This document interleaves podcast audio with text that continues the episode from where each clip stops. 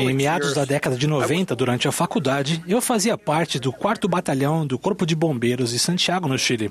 Enquanto servia, eu morava no quartel e trabalhava no turno da noite. Próximo ao fim do ano, fui informado de que eu deveria ficar no quartel durante a véspera do ano novo, porque quase sempre alguma emergência corria nesse dia. Surpreso, respondi: Sério? Bem, lembro-me de estar aguardando com meus colegas quando, à meia-noite, começaram a soltar fogos de artifício no centro de Santiago. Começamos a nos abraçar, expressando uns aos outros nossos votos de felicidade para o ano novo. De repente, o alarme do quartel soou, indicando-nos que havia uma emergência. Pegamos nosso equipamento e saltamos no carro de bombeiros. A caminho da emergência, conforme passávamos por multidões de pessoas comemorando o Ano Novo, notei que estavam completamente livres de preocupações.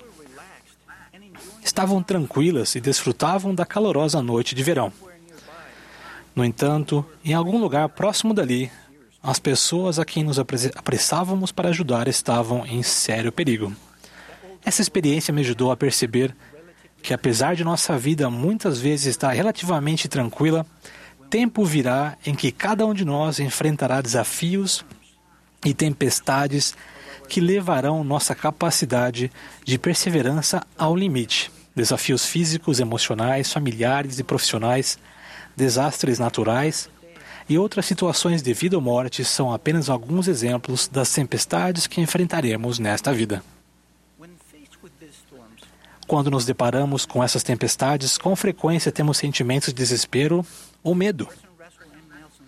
O presidente Russell M. Nelson disse: fé é o antídoto para o medo. Fé em nosso Senhor Jesus Cristo. Por eu já ter visto como as tempestades afetam a vida das pessoas, concluí que não importa o tipo de tempestade que nos assola, independentemente de haver uma solução ou apenas um fim iminente, há apenas um refúgio e é o mesmo refúgio para todos os tipos de tempestades o único refúgio concedido pelo Pai Celestial é nosso Senhor Jesus Cristo e sua expiação.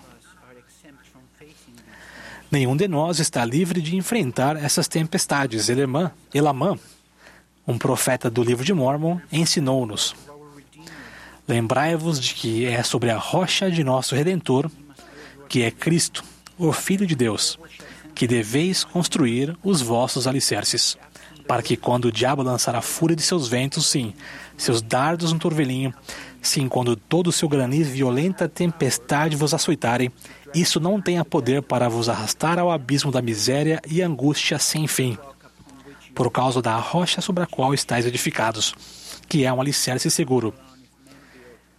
E se os homens edificarem sobre esse alicerce, não cairão. O elder Robert D. Hales, que teve suas próprias experiências ao perseverar durante as tempestades, disse: O sofrimento é universal. A maneira de reagir a ele é que é individual. Pode causar duas coisas: ser uma experiência fortalecedora e purificante ligada à fé, ou se tornar uma força destrutiva na vida se não tivermos fé no sacrifício expiatório do Senhor. A fim de desfrutarmos do refúgio que Jesus Cristo e sua expiação oferecem, precisamos ter fé nele. Uma fé que nos permitirá ser elevados acima de toda dor, de uma limitada perspectiva terrena. Ele prometeu que vai aliviar nossos fardos se nos achegarmos a Ele em tudo o que fizermos.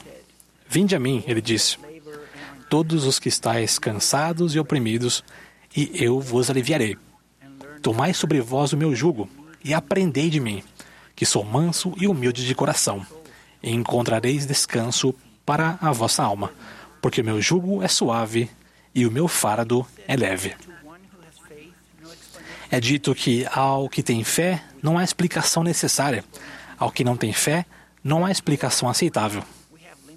No entanto, temos conhecimento limitado das coisas que acontecem aqui na Terra e com frequência não temos resposta para a pergunta por quê. Por que isso está acontecendo? Por que isso está acontecendo comigo? O que devo aprender? Quando nos faltam respostas, é o momento em que as palavras ditas por nosso Salvador ao profeta Joseph Smith na cadeia de Liberty se aplicam perfeitamente. Meu filho, paz seja com tua alma. Tua adversidade e tuas aflições não durarão mais que um momento. Então, se as suportares bem, Deus te exaltará no alto. Apesar de muitas pessoas de fato acreditarem em Jesus Cristo, a questão crucial é se acreditamos nele e se acreditamos nas coisas que ele nos ensina e pede que façamos. Talvez alguém se pergunte: o que Jesus Cristo sabe a respeito do que está acontecendo comigo? Como ele sabe do que preciso para ser feliz? Verdadeiramente, foi nosso redentor e intercessor a quem o profeta Isaías se referiu, quando disse: Era desprezado e o mais rejeitado entre os homens, homem de dores, experimentado em padecimentos. Verdadeiramente, ele tomou sobre si nossas enfermidades e as nossas dores levou sobre si. Porém, ele foi ferido por, pelas nossas transgressões e moído pelas nossas iniquidades. O castigo que nos traz a paz estava sobre ele, e pelas suas pisaduras fomos sarados. O apóstolo Pedro também nos ensinou sobre o Salvador, dizendo: O qual levou ele mesmo em seu corpo os nossos pecados sobre o madeiro, para que mortos pelos pecados, para os pecados, vivamos para a justiça. Por suas feridas fosse sarados. Embora se aproximasse o momento do martírio de Pedro, suas palavras não expressavam medo ou pessimismo. Em vez disso, ele ensinou os santos a alegrarem-se, muito embora estavam contristados com várias tentações. Ele nos aconselhou a lembrarmos de que a prova da nossa fé é posta à prova pelo fogo, conduzindo a louvor e honra e glória na revelação de Jesus Cristo e a salvação das nossas almas.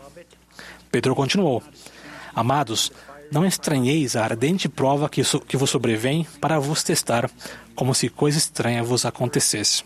Mas alegrai-vos de serdes participantes das aflições de Cristo, para que também na revelação da sua glória vos regozijeis e alegreis. O presidente Russell M. Nelson ensinou que os santos podem ser felizes em qualquer circunstância.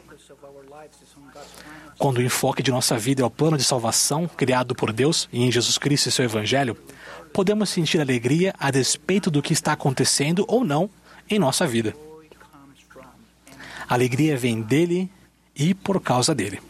Ele é a fonte de toda alegria. Com certeza é mais fácil falar essas coisas quando não estamos em meio à tempestade do que vivê-las e aplicá-las durante a tempestade. Porém, como seu irmão, espero que possam sentir que sinceramente desejo compartilhar com vocês o enorme valor de saber que Jesus Cristo e sua expiação são o único refúgio de que precisamos, independentemente das tempestades que assolam sua vida. Sei que todos somos filhos de Deus, que Ele nos ama e que não estamos sozinhos. Eu os convido a ver, a vir e ver que Ele pode aliviar seus fardos e ser o refúgio que estão buscando. Venham e ajudem outros a encontrar o refúgio pelo qual tanto anseiam. Venham e permaneçam conosco nesse refúgio que vai ajudá-los a resistir às tentações, às tempestades da vida.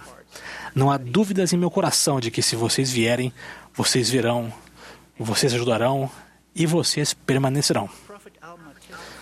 O profeta Alma testificou o seguinte a seu filho Lama: